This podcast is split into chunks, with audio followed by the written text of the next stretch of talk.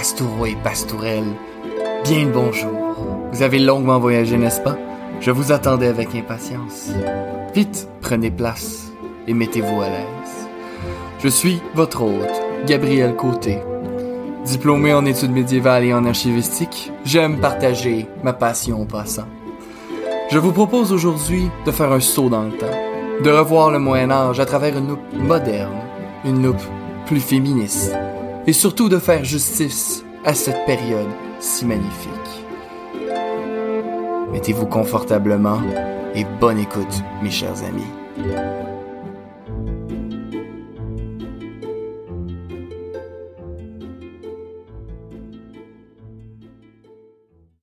Pastourelles et pastoureaux, bien le bonjour et bienvenue à l'épisode 2 de Ad Medievum Aeternum. C'est votre Gabriel et ça me fait mais tellement plaisir de vous avoir avec moi aujourd'hui, mes chers amis.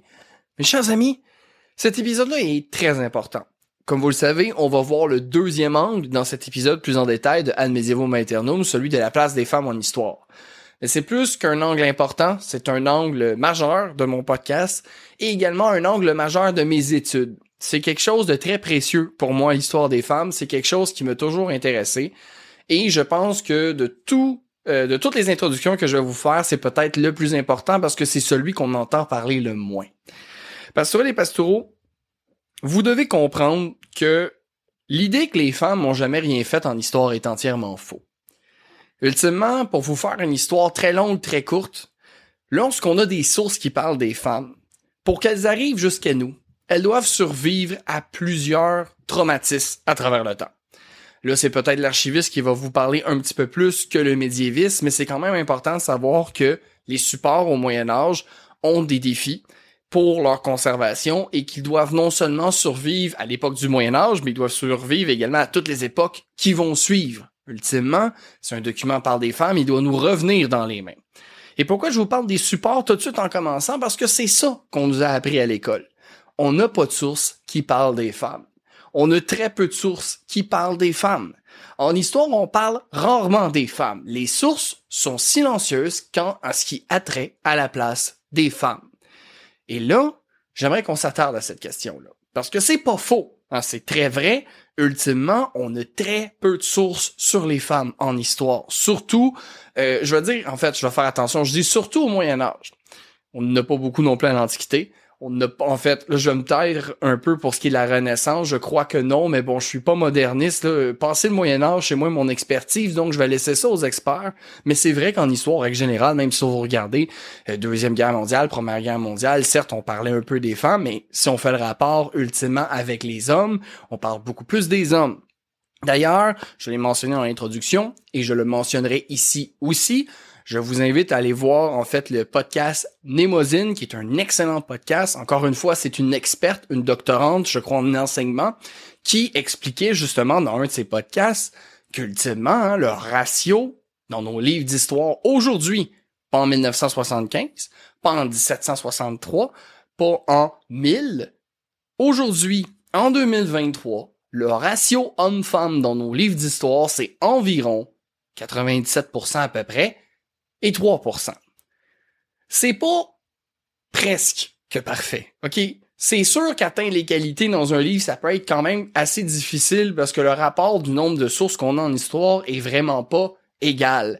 Mais il y a une sacrée différence entre avoir un manque de sources sur les femmes et d'en faire mention ainsi que de, euh, de mentionner les défis qui s'y adressent à en parler juste 3%.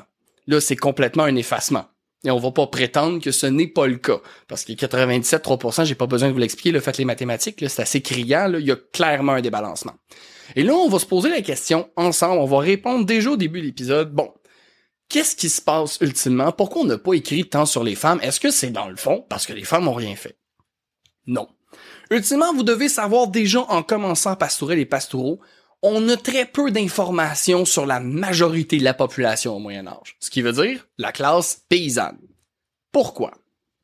Parce que la classe paysanne n'écrit pas. Donc, il y a personne, des paysans, dans le monde paysan, qui écrit sur les paysans. Hein? Ça fait du sens. Ultimement, les gens qui peuvent écrire, qui sont lettrés au Moyen Âge, c'est le clergé et la noblesse. Vous saviez probablement déjà ça. Peut-être que vous vous souvenez dans vos cours, on mentionnait justement que ceux qui écrivaient, c'était le clergé et l'Église, mais ça, c'est une infime partie de la population. C'est une fraction, une toute petite fraction. La majorité de la population au Moyen Âge sont des agriculteurs. Et donc, les sources sont écrites non par les agriculteurs, elles sont écrites, comme on vient de le mentionner, par les castes plus hautes. Est-ce que les castes plus hautes écrivent régulièrement sur les, castes, les castes plus basses? Non. Et il y a plusieurs raisons pour ça. Dans un premier temps, vous devez comprendre qu'au Moyen Âge, écrire, c'est extrêmement dispendieux. Ça prend beaucoup de temps, mais le matériel, le parchemin, ultimement, ce qu'on sert pour faire des manuscrits, euh, des codex, c'est très dispendieux. En fait, on utilise de la peau d'animaux. Donc, par exemple, vous avez un mouton, vous le tuez, vous prenez sa peau et lors d'un traitement complexe, vous arrivez à obtenir un parchemin qui est prêt en fait à être écrit dessus, donc qui est prêt à devenir un texte. Vous devez comprendre, pour vous donner une petite idée, là, en termes de coût, vous devez élever votre bétail. Vous devez le nourrir, l'engraisser, l'abattre, le dépecer, prendre la peau, la tanner, faire tout le procédé nécessaire, obtenir le parchemin, trouver un moine, donner le parchemin au moine, le moine doit chercher l'encre, acheter l'encre ultimement, ensuite écrire sur le parchemin qui est un long procédé et après vous allez avoir un ouvrage. Donc, c'est pas mal plus compliqué qu'écrire un tweet sur Twitter sur l'équipe de hockey adverse qui a perdu et dont tu te moques parce que justement ton équipe a gagné. C'est pas mal plus compliqué, ça prend beaucoup plus de temps et c'est excessivement cher. Pour vous donner une petite idée, juste de mettre ça un peu en perspective, pour faire une Bible au Moyen Âge, c'est 300 moutons en moyenne. Fait que vous devez élever 300 moutons dans un premier temps, vous devez les nourrir, vous devez les protéger, vous devez les engraisser, etc. Ensuite, vous devez les abattre, et tout le procédé continue.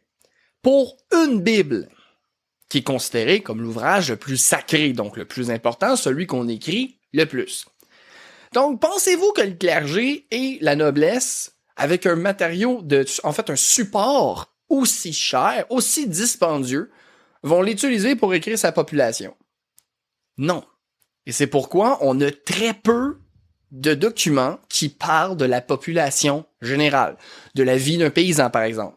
On n'a pas, euh, on a quelques informations, mais c'est pas très en détail. Hein. C'est pas euh, Bradamante qui vit en fait dans sa petite maison qui nous raconte ses journées, euh, ses amours, ses peines, etc. Ça va être un, on va parler de la condition de vie générale d'un royaume. On va parler du travail des paysans un peu, mais on n'aura pas des détails, on n'aura pas un codex avec des détails minutieux sur toute l'existence de la paysannerie. Parce qu'ultimement, le support coûte extrêmement cher et on écrit seulement quand c'est important.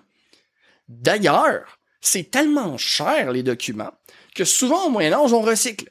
Donc par exemple, si on trouve un ouvrage théologique, donc qui parle de l'existence de Dieu, et qui, bon, ne, ne s'accorde plus vraiment avec la mentalité de l'Église, hein, parce que l'Église, vous le savez peut-être pas, c'est peut-être pas montré comme ça, mais son idée de l'existence de Dieu, il va avoir en fait des réformes, des conciles, il va avoir des, des groupes qui vont être considérés hérétiques, donc l'Église va avancer dans son raisonnement, et là, il y a des certains manuscrits qui sont désuets, qui s'appliquent plus à la doctrine de l'Église. Fait qu'est-ce qu'on fait? Bon, on les recycle. Et là, vous allez me dire, comment tu, comment recycles un parchemin? C'est pas super compliqué. Ultimement, vous grattez, hein, c'est une peau. Donc, vous grattez un petit peu et vous êtes capable donc d'enlever la peau au lieu de l'encre et ainsi vous écrire par-dessus. Donc, vous comprenez maintenant que écrire au Moyen Âge, c'est pas quelque chose d'anodin. C'est super compliqué, c'est super dispendieux et on écrit quand c'est vraiment nécessaire et si le document peut être recyclé parce qu'on le considère désuet, eh bien, on le recycle. Maintenant, l'archiviste va prendre le micro un instant. Les parchemins, comme la majorité des supports, en fait, ont une très mauvaise endurance à l'humidité. Et là, tu vas me dire, Gabriel, pourquoi tu nous parles d'humidité? Où est-ce que tu s'en vas? Pardonnez-moi, mes chers amis, peut-être j'aurais dû commencer comme ça, mais ultimement, on a vu que les supports doivent être écrits dans un premier temps. Faut qu'on ait l'argent, faut qu'on ait euh, les moyens de pouvoir se payer, par exemple, un texte. Donc, a ces gens fortunés qui peuvent se le, euh, se le permettre, pardonnez-moi. Mais, une fois qu'il est écrit le document, faut le préserver. Et là, c'est là que je disais que l'archiviste va prendre le micro parce que ça a des conditions de conservation un manuscrit. Euh, vous ne pouvez pas converser, pardonnez-moi, vous ne pouvez point garder un manuscrit dans n'importe quel milieu. Ultimement, en fait, comme la majorité des supports, le manuscrit ne survit pas l'humidité très bien. Pourquoi? Eh bien, c'est très simple. C'est de la peau d'animaux. Ah, c'est une matière organique. Donc, éventuellement, si les températures, en fait, l'humidité est extrêmement élevée, ce qui va arriver ultimement au manuscrit, c'est qu'il va moisir. Donc, il va justement avoir la création de champignons. D'ailleurs, le fait qu'il soit organique, ça facilite pas les choses. Parce que si c'est organique, il y a certains nuisibles que ça intéresse. Les rats, entre autres, les rongeurs, en règle générale. Les insectes, également. Les poissons d'argent sont un fléau dans les archives. Ils mangent le papier et les manuscrits, qui sont de matière organique aussi, hein, le papier euh, également organique. Le manuscrit ne fait pas exception, donc il peut être grugé, dévoré, endommagé par des nuisibles. Donc, ça, c'est quelques exemples. là, il y en a plusieurs, il y a le niveau de lumière, etc. Mais bon, on n'ira pas dans ces détails-là. Là. Ultimement, au Moyen Âge, je devais comprendre qu'il y a un enjeu d'humidité. Et je sais pas si vous le savez, mais les bibliothèques du Moyen Âge n'avaient pas de déshumidificateurs. Et c'était surtout, là, bon, je vais faire attention, ça dépend des moyens, mais au Moyen Âge, surtout vers le milieu du Moyen Âge et en montant, on va commencer beaucoup à construire en pierre, beaucoup plus que dans le haut Moyen Âge, la première partie du Moyen Âge. Eh bien, la pierre euh, et l'humidité, c'est pas génial. Donc, c'est un enjeu. Sauf que les gens du Moyen Âge, étant donné que ça coûte extrêmement cher, ces documents-là, ils en prenaient extrêmement soin, heureusement. Ils savaient très bien la valeur que ça avait, puis ça avait plus que la valeur monétaire. Souvent, surtout si on parle de la Bible et la religion pour les gens du Moyen Âge, ça avait une valeur infinie. Donc, on les protégeait énormément. Fait intéressant, au Moyen Âge, dans le temps de Charlemagne, il y avait en fait, là, je dis dans le temps de Charlemagne parce que je sais que j'ai lu qu'au temps de Charlemagne, c'était le cas, mais j'imagine que ça a dû être vrai pour l'entièreté du Moyen Âge. Les livres se vendaient sur le marché noir. C'était considéré comme une denrée rare extrêmement dispendieuse, et une personne qui avait beaucoup de livres était une personne extrêmement riche. C'est un peu drôle, peut-être notre rapport avec le livre aujourd'hui n'est pas du tout le même, mais à l'époque, on vendait des livres sur le marché noir. Quand même assez spécial, hein? mais c'était pour vous donner une idée de la valeur de ce dernier. Maintenant, on a vu ensemble que c'est cher faire un manuscrit. C'est cher faire un document, hein, c'est cher de faire un codex, peu importe, le, support utilisé est très complexe à faire, il est long, il est coûteux. Fait qu'on est arrivé à la conclusion qu'ultimement, euh, les gens qui écrivaient ce qu'on a déjà déterminé étaient très peu de gens, clergé noblesse. Eh bien, ils vont écrire pour quelque chose d'important. Maintenant, on a vu que justement, une fois que le document est écrit, ben il faut qu'il reste pertinent parce que s'il l'est plus, hein, par exemple une réforme théologique comme je mentionnais, on va le recycler. Hein, le matériau coûte cher, on l'a mentionné. Maintenant, un autre détail qu'on doit rajouter, c'est que le document, ben une fois qu'il existe, il faut qu'il survive. Donc il faut qu'il soit en fait conservé dans des euh, dans des conditions idéales. Et le Moyen Âge ne se prête pas à ces conditions idéales, et c'est pas parce qu'il est Moyen Âge, c'est juste parce qu'on n'avait pas la technologie. Mais malgré tout, malgré tout, on va donner le crédit à ces moines, à ces gens collectionneurs, à ces gens qui avaient des livres, ils en prenaient extrêmement soin. Et on peut d'ailleurs même rajouter cette petite anecdote, ils étaient très prisés, il y a des gens qui en volaient, il y a des gens qui en revendaient. Mais ça, l'important, ce que vous devez comprendre, c'est que le support, ultimement, il doit survivre. Le support doit survivre aux conditions qu'on vient de l'énumérer, mais il doit survivre à d'autres choses. Un autre moyen de détruire un manuscrit, un autre moyen de détruire un codex, c'est les guerres. Donc, hein, les, les, livres, les ouvrages du Moyen Âge doivent survivre aux guerres, aux nombreuses guerres que le Moyen Âge va connaître. Mais attention, il doit pas seulement survivre aux guerres de son époque. Il doit survivre bien évidemment à toutes les guerres qui vont suivre, qui sont de plus en plus violentes. Donc, faut qu'il résiste aux guerres. En fait, il faut falloir qu'il résiste à la fin du Moyen Âge, à la guerre de Cent Ans, par exemple. Mais à la suite, la guerre napoléonienne, qui a été extrêmement dévastatrice au niveau justement des, ouvrages du Moyen Âge. Beaucoup de bibliothèques, beaucoup de monastères vont être détruits durant cette guerre. Je dis cette guerre pour faire très court, mais des guerres napoléoniennes, il y en a eu plusieurs, là, donc pas juste une, mais ça aurait été très destructeur. Et là, imaginez-vous toutes les guerres que jusqu'à aujourd'hui. Pensez à la Deuxième Guerre mondiale. Toutes les destructions que ça a engendrées. Il y a justement des ouvrages médiévaux qui ont été perdus. On doit le savoir, on doit le comprendre, même si c'est triste, durant les nombreuses guerres que l'humanité a vécues et les guerres à venir, parce que c'est loin d'être fini, il y a des documents qui vont être perdus. C'est encore une réalité aujourd'hui. Donc, on comprend qu'en plus de tout ce qu'on a énuméré, ben, faut que le document, en plus de survivre à tout, d'être créé, d'être chéri, faut qu'il survive jusqu'à nous des cataclysmes. Puis là, je parle des guerres, mais ça peut être des cataclysmes naturels. Ça peut être des incendies. Et donc, c'est une réalité qu'on fait de l'histoire ancienne, c'est que beaucoup des documents ont été perdus depuis pour en partie les raisons que je viens de vous énumérer, mais il y en a plusieurs autres aussi. Maintenant, on va faire une dernière récapitulation ensemble, ok? Parce que je sais que c'est beaucoup d'informations, mais quand même. Dans un premier temps, le support coûte cher. Dans un deuxième temps, le support doit rester pertinent. Hein. Il y a des réformes, il y a des changements de, de royaume, des changements de politique, des changements de loi, donc on peut recycler. Par la suite, le support doit survivre dans les conditions archivistiques nécessaires en fait pour sa survie, donc il doit être conservé, préservé de façon optimale pour nous parvenir en nous en bon état pour qu'on soit capable de le lire. Mais en plus, il doit également survivre à toutes les cataclysmes qui vont suivre, que ce soit du vol, que ce soit euh, euh une destruction euh, par, par la guerre, par des incendies, par des cataclysmes, etc. Vous me comprenez ici? Et tout ça sur le nombre de documents qui ont été écrits par une petite casse au Moyen Âge, qui avait le monopole de l'écriture, et qui laisse de côté, dans la majorité de ses ouvrages, la majorité de la population. C'est pas facile, hein? Et c'est pour ça qu'on peut pas juste faire de l'histoire avec de l'histoire et que ça prend, entre autres, l'histoire de l'art, l'archéologie, l'archéologie qui nous sauve la vie à chaque fois en ce qui a trait au mode de vie des paysans. Passereau les Passoureaux, si vous saviez le nombre d'informations qu'on peut retrouver dans des selles, donc pardonnez-moi, mais dans de la merde, il y a tellement d'informations sur la vie paysanne, sur leur alimentation, sur les maladies qu'il y avait dans de la merde, c'est absolument incroyable. La merde et l'or de l'archéologie, c'est pas des farces.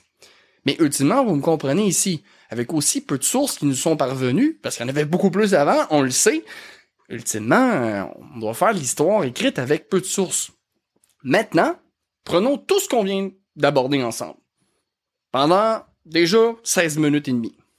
Maintenant, on va rajouter le mot femme. Pensiez-vous qu'au Moyen Âge, considérant tout ce qui a été dit, on écrivait souvent sur les femmes? Non. On écrivait encore moins sur les femmes parce que la casse que je vous ai mentionnée même si au Moyen Âge, on va le voir, il n'y a pas que les hommes qui apprennent à lire et à écrire. C'est majoritairement une caste dominée par des hommes dans la majorité des cas. On va voir, il y a des couvents de femmes extrêmement impressionnants. On va voir, entre autres, qu'il y a eu des femmes absolument phénoménales au Moyen Âge. Entre autres, qui euh, pouvaient écrire, euh, faire des raisonnements théologiques, des femmes extrêmement intelligentes dans le sens où elles étaient très cultivées. C'était pas juste des femmes dans un monastère, c'était des femmes qui innovaient dans le monde du Moyen Âge et d'où là toute l'importance de ce second point de ce podcast. Mais règle générale, c'était des hommes. Donc les femmes sont encore plus en arrière-plan de tout ça. Et là, quand vous avez cette information, et sachez, il y en a encore plus, hein, ça c'est juste une petite, on peut pas expliquer toute la cause ultimement de l'effacement des femmes en histoire en 17 minutes, ça serait ridicule. Mais maintenant que vous savez tout ça, quand on vous dit la phrase, oh mais si on parle pas des femmes en histoire, c'est qu'ils ont rien fait. Est-ce que c'est le raisonnement à avoir? Non. On se rend compte que le raisonnement, en fait, à avoir, c'est Ouais, on sait pas grand chose sur les femmes en histoire, mais la réelle raison, c'est on s'est-tu donné la peine d'écrire sur elles? On a vu ensemble que bon, non. Il y a des enjeux des supports, très clairement, on les a vus ensemble, on les a énumérés. Donc le support doit survivre à tout ce qui doit lui arriver pour nous arriver jusqu'à nous. Sachant qu'une caste qui écrit au Moyen Âge est très restreinte et majoritairement occupée par des hommes, la raison intègre intellectuellement, c'est qu'on ne sait pas beaucoup de choses sur les femmes parce qu'on n'a pas, dans un premier temps, écrit à leur sujet régulièrement ou de façon euh, consistante, mais qu'en plus, si de tels ouvrages existent, très peu nous sont parvenus, ce qui amoindrit encore notre perspective sur les femmes. Donc, conclusion, la réflexion objective et scientifique à avoir à propos de l'histoire des femmes, ce n'est pas Si nous n'avons pas de source sur les femmes, c'est qu'elles ont rien fait pendant une époque. La vraie réponse scientifique intègre à avoir, c'est nous n'avons pas d'informations sur les femmes. Nous avons déjà peu d'informations sur les paysans en général. La raison qu'on vient d'énumérer, en fait, les raisons, pardonnez-moi, qu'on vient d'énumérer ensemble. Le comportement scientifique à avoir est de se poser des questions et de se dire quelle était la place de la femme au Moyen Âge? Ce n'est pas un désintérêt qui est scientifique. C'est pas de jeter ça du revers de la main. On dit bon ben on n'a rien, ça veut dire qu'il y avait rien. Nous savons déjà et c'est ça qui me frustrait énormément à l'école, c'est que tous les historiens sont d'accord pour dire oui, au Moyen Âge, on a très peu de sources qui nous sont parvenues, contrairement aux sources qu'il y avait probablement originellement, à cause des raisons, encore une fois, qu'on a énumérées et d'autres. Donc, c'est normal qu'on n'ait pas toute l'information. Mais pourtant, lorsqu'on abordait les femmes, il semblait avoir un consensus qui était oui, bon, ben, si on n'a rien sur les femmes, c'est parce que les femmes faisaient pas grand chose. Alors qu'on était déjà d'accord dans un premier temps que au Moyen Âge, sur la vie paysanne surtout, on n'a pas d'informations, de très peu de choses, très peu de choses tangibles, très peu de choses décrites. Donc, c'est pourquoi il est important de s'intéresser à la place de la femme en histoire et non de s'en désintéresser. L'objectif, justement, lorsqu'on n'a pas de, de source, qu'on a peu d'informations, c'est d'en chercher. C'est pas d'ignorer. On n'ignore pas tout simplement la moitié de la population planétaire à peu près à travers l'histoire parce que, bon, on n'a pas trop écrit dessus avant. Non le vrai sentiment, le vrai désir scientifique, c'est se dire, OK, on n'a pas beaucoup de sources, comme sur tous les paysans d'ailleurs, il faut chercher, il faut s'y intéresser. Et c'est le but du second oncle de Ad Medievum Aeternum, et le but dans lequel je me suis spécialisé à l'école. Comme on l'a vu brièvement dans l'introduction, je me suis spécialisé euh, dans mon parcours scolaire sur la place des femmes à la guerre au Moyen Âge. Un sujet qui en fait sourciller plus d'un, tout à fait normal, je peux comprendre, mais un sujet extrêmement intéressant. On a vu un peu dans, euh, voyons donc, euh, considération historiographique, pardonnez-moi, donc l'épisode 1, que bon, mon parcours scolaire, comme tout le monde a commencé, j'ai vu euh, l'histoire à l'école, bon, préhistoire, ensuite on antiquité, Moyen-Âge, nanana, et qu'ultimement, c'est plus rendu autour du cégep que je me suis intéressé, en fait, que j'ai commencé à lire sur le Moyen-Âge, et je me suis rendu compte que mon bagage, dans, en fait, de ce que j'avais appris du Moyen-Âge, était complètement faux. Ultimement, en comparant le Moyen-Âge avec les autres périodes, en lisant euh, des médiévistes, je me suis tout à fait rendu compte qu'ultimement, le Moyen-Âge, sans vous dire que c'est une période rose et géniale, si tu la compares à l'Antiquité la Renaissance, euh, ultimement, le Moyen Âge est en continuité. Hein. C'est quelque chose qu'on a vu dans le dernier épisode. Euh, dernier épisode, pardonnez-moi. Il y a une continuité dans l'histoire. Et le Moyen Âge a une particularité très intéressante, c'est qu'il est dynamique. Il est instable ultimement. Le pouvoir est pas toujours solide. Il est très rarement d'ailleurs, et ça fait que les choses bougent beaucoup au Moyen Âge. Et pour citer Jacques Le Goff, justement des cas comme la reine Brunéo, euh, l'épisode la fête, la Fed des Louvres, pardonnez-moi si jamais vous voulez en savoir plus, une reine mérovingienne extrêmement influente qui va déclarer ultimement une guerre contre une autre reine nommée Frédégonde qui vont vouloir se venger ultimement, en fait surtout Brunéo qui va vouloir se venger de Frédégonde et ça va entraîner deux reines super puissantes qui vont se faire la guerre dans le monde franc. Et entre autres, il mentionnait que le cas de Brunéo, comme le cas de plusieurs autres femmes, Frédégonde entre autres, démontre en fait que l'instabilité du Moyen Âge, surtout du haut Moyen Âge, a permis à certaines femmes de se glisser entre les craques du pouvoir. Et, en fait, cette instabilité ne permet pas justement de cadrer la société dans un moule fixe et les femmes sont capables de bouger à l'intérieur. Mais là, je vous parle des femmes, je vous parle pas de la guerre. Pastoral et Pastoureau, je me confie à vous, mon intérêt pour la guerre a commencé très jeune. Je me suis toujours posé la question quand j'étais ticu, pourquoi on fait la guerre, comment ça se fait que les gens peuvent arriver au stade qui veulent s'entretuer, comment en fait c'est possible qu'on ne puisse pas parler, etc. Toutes les rêves d'un jeune enfant, je sais maintenant que la guerre est beaucoup plus complexe, mais bon, on a le droit de rêver qu'on est petit. Et je me suis intéressé à la guerre et surtout comment elle était faite. Bon, pourquoi il y a la guerre? Comment on fait la guerre? Puis surtout, ultimement, comment on l'arrête? Comment on peut stopper une guerre? Comment on peut empêcher que les guerres euh, dégénèrent? Comment on instaure une paix sincère? Et que ce que je veux dire par paix sincère, c'est une paix qui peut durer, Pas genre le traité de Versailles, là, une vraie paix ultimement, que ses chances est de, de, permettre justement euh, une pacification complète du territoire et de perdurer dans le temps, d'augmenter justement, en fait, j'allais augmenter, j'allais dire, pardonnez-moi, augmenter l'espérance de vie, mais ultimement tout, hein, il y a rien de positif d'une guerre, ultimement. C'est de la destruction, c'est une perte économique non seulement pour le pays qui la reçoit, mais même pour celle qui s'engage, ultimement, c'est une perte économique, c'est un, ça dépense ultimement euh, euh, énormément de ressources. Certes, beaucoup feront l'argument et un argument qui est valide qu'ultimement certains pays comme les États-Unis ont été capables par la guerre de, de, gonfler leur économie par leur production militaire. C'est entièrement vrai, mais quand même, ultimement, si on, on mesure l'échelle économique au niveau global, on est toujours perdant d'une guerre parce qu'on perd des êtres humains, ça n'a pas de valeur, et on crée des traumatismes, on crée euh, de la rancune qui déclenche d'autres guerres. Donc, ultimement, c'est jamais un bon investissement la guerre. Et en posant cette question-là, je me suis rendu compte que beaucoup de gens étaient complètement convaincus que si on mettait une femme sur un champ de bataille, elle allait faire les sandwichs. J'exagère un peu ici, mais euh, le monde disait non, les femmes n'ont pas leur place le champ de bataille. Et là, je voyais des femmes dans l'armée, puis je me disais, ouais, mais c'est une femme, ça. C'est comme, oui, mais la majorité des hommes sont sur le champ de bataille au front, c'est surtout des hommes. OK? Mais Là, je me posais la question et je me disais, ouais, mais attends une minute, parce que la guerre, c'est pas juste une question de... Parce qu'ultimement, l'argument qui était amené, hein, bien évidemment, c'est la question de la force, hein, la consistance. Les hommes font la guerre, les femmes la font pas. Là, je me disais, oui, mais attends une minute, là, tout le monde est rendu avec des bazookas, des tanks, des avions. les muscles ont plus tant rapport comme ils l'avaient avant. Et ultimement, lorsque vous vous intéressez à la guerre, la première chose que vous lisez, que vous lisez Sun Tzu, que vous lisez peu importe, Bismarck, etc., la guerre, c'est une question de stratégie. Un exemple, en fait, je pourrais en donner plein, mais tu sais, Alexandre le Grand a pas battu euh, des éléphants, justement, en Inde, euh, avec euh, son phallus.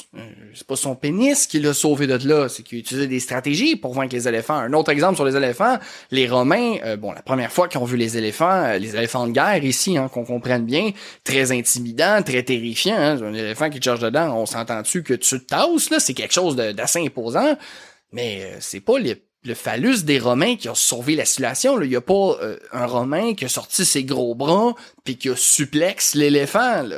Ultimement, ce que les Romains se sont rendus compte, c'est que l'éléphant a la sainte chienne, pardonnez le terme, mais il a la sainte peur, il est complètement terrifié du feu, comme tous les animaux.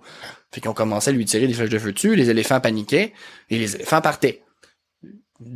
Problème réglé stratégie militaire qui, qui, emploie en fait l'utilisation de la peur de l'animal pour justement euh, euh, en fait détruire le problème dans le sens que l'éléphant va euh, ne sera plus intéressé à se battre mais en plus c'est que l'éléphant devenait un peu frénétique et pouvait même devenir en fait dommageable pour son allié. Donc, ultimement, l'éléphant, en voulant fuir, des fois, écrasait ses, ses propres unités, en guillemets, considérant que l'éléphant n'a jamais donné son consentement pour être sur un champ de bataille mais qu'ultimement, bon, vous comprenez ici, c'était pas une question de muscle. Et c'est quelque chose qui, est récurrent dans tous les ouvrages militaires. La stratégie l'emporte toujours. Hein, la, guerre, c'est un dialogue ultimement entre deux individus. Hein. Il, y a, il, y a, une action, il y a une réponse. Il y a une action, il y a une réponse. Ultimement, pour citer Sun Tzu ici, Sun Tzu nous enseigne dans l'art de la guerre que le fort doit frapper le faible. Donc, si ton armée a une forte cavalerie et que l'ennemi a une faible infanterie, qui est pas capable de justement résister à ta cavalerie, bon, tu vas utiliser ta cavalerie contre l'infanterie, hein, tu vas pas aller euh, pitcher ta cavalerie contre, je sais pas, moi, j'invente, mais leur chariot de guerre. Tu veux pas aller perdre ton plus fort contre ton plus fort. Ultimement, c'est quelque chose qui économiquement, d'un point de vue militaire, est pas rentable. Tu vas perdre beaucoup d'unités. Tu vas préférer détruire où c'est faible. Si un empire a une faiblesse dans une certaine région, tu vas pas faire le tour pour aller justement charger le mur le plus solide. Un exemple, le Blitzkrieg allemand de la Deuxième Guerre mondiale. On n'a pas passé par la ligne Maginot française. Pourquoi aller se frotter justement contre les meilleures défenses françaises alors qu'on peut tout simplement passer par les Ardennes, taper des mains, faire le tour par la Belgique et juste arriver à Paris? Ça fonctionne super bien. Mais ici, c'est pas les Allemands qui ont montré leur phallus puis ont dit regardez, on est beaucoup plus masculin, beaucoup plus musclé que les Français. Sont juste pas passés où les Français pensaient qu'ils s'y attendaient. Ils sont arrivés, ils ont fait un coup, un coup fatal, un coup qui a été, euh, je dis un coup fatal. Le terme que je veux utiliser ici, c'est pas le coup fatal, mais le Blitzkrieg est un peu justement une nouvelle façon de faire la guerre. Parce que même si vous regardez la Première Guerre mondiale, c'était une guerre très napoléonienne. Hein? Chacun dans sa tranchée, chacun sort, chacun son tour, et le monde se tire dans le procédé. Deuxième Guerre mondiale, c'est là qu'on a commencé à voir l'utilisation de l'aviation beaucoup plus de façon sérieuse, où justement on allait faire des bombardements, on allait faire des débarquements hein, parachutistes, etc. Donc très clairement, il y a une modification de la guerre et le Blitzkrieg en était un.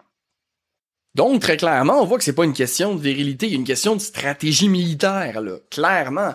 Et d'ailleurs, fait euh, dans la même veine, Deuxième Guerre mondiale va connaître des femmes soldats absolument légendaires. Entre autres, je fais penser, euh, je vais vous faire penser ici aux snipers russes.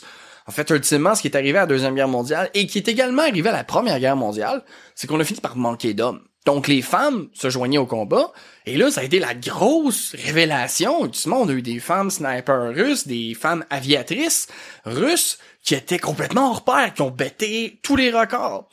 Et là, c'est la grosse surprise monumentale. Les gens ont fait comme, mon Dieu Seigneur, si on met une femme dans un tank, puis on lui dit d'appuyer sur le bouton dans lequel permet le canon, en fait, de tirer, ça fonctionne pareil.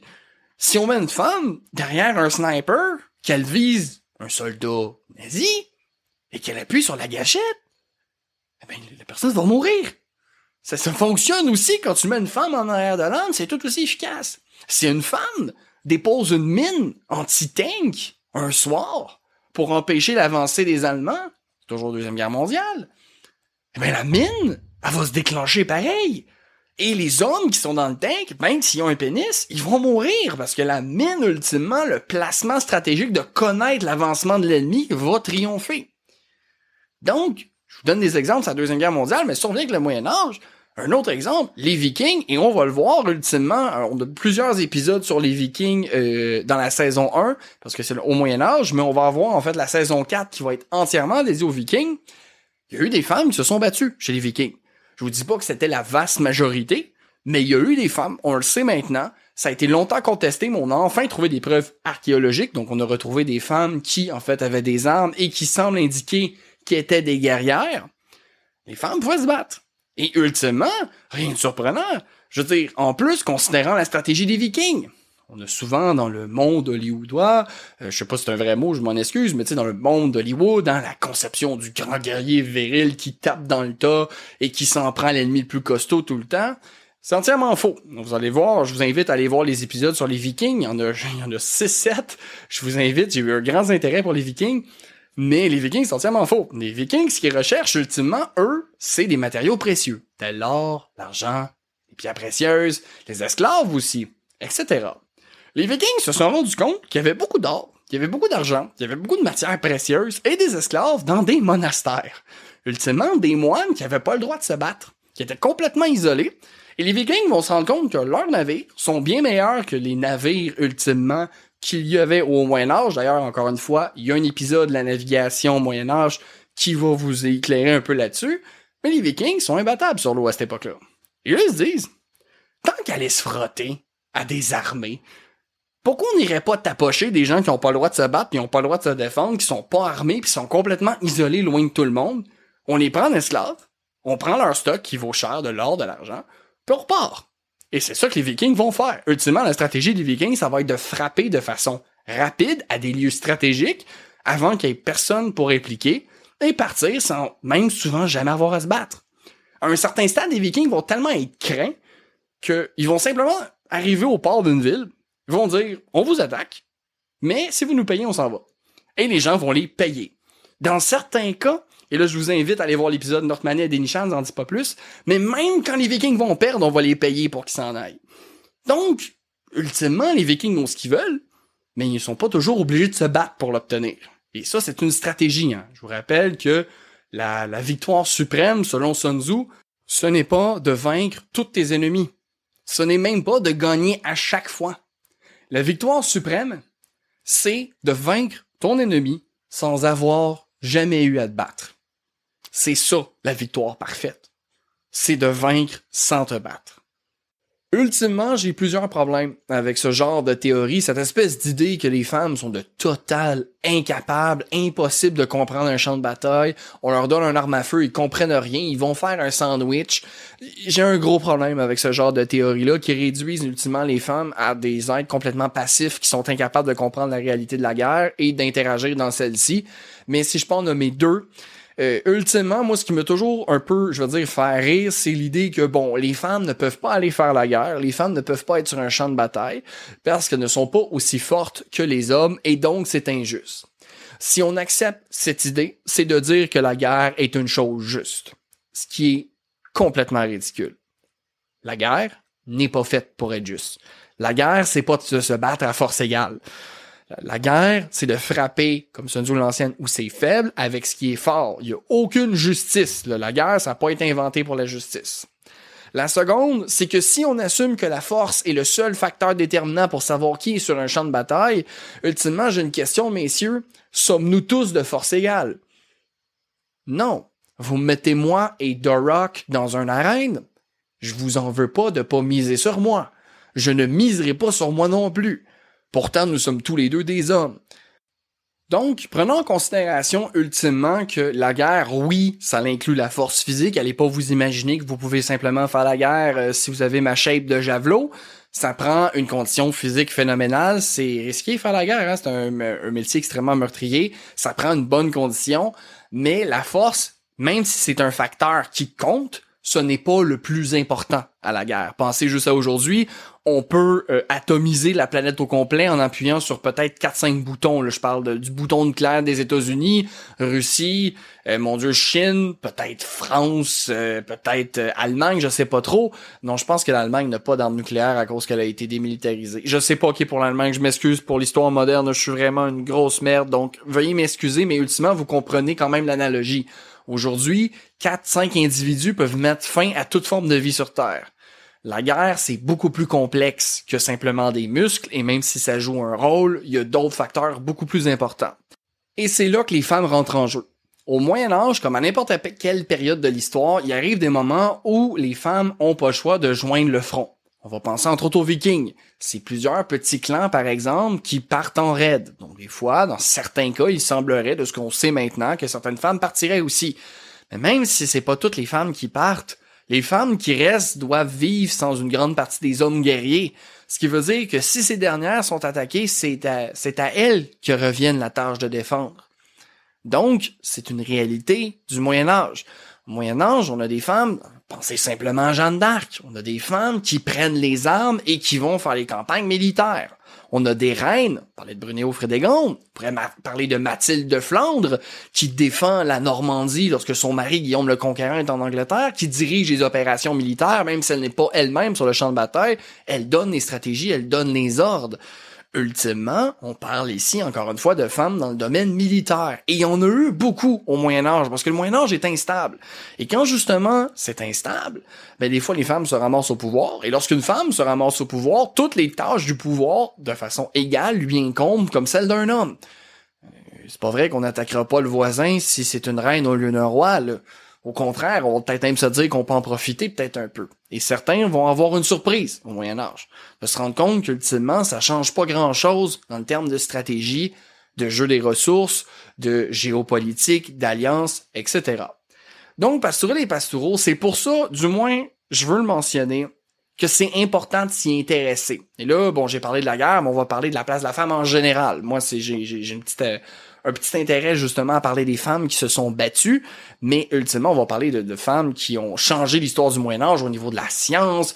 Euh, Hildegard von Bingen, qui est une femme absolument géniale, qui a composé de la musique absolument phénoménale, qui a révolutionné la médecine. Au Moyen Âge, on a Christine de Pisan, première femme qui refuse, en fait, pas première femme qui se refuse de se remarier, c'est pas vrai, mais première femme, ultimement, qui vit de sa plume. C'était une écrivaine, elle est extrêmement talentueuse et c'est la première, en fait, autrice, pour reprendre le terme, c'était la première autrice. Elle existait au Moyen Âge. On a des reines extrêmement influentes. Comment faire l'histoire du Moyen Âge sans Aliénor d'Aquitaine? Comment parler du Moyen Âge sans Blanche de Castille?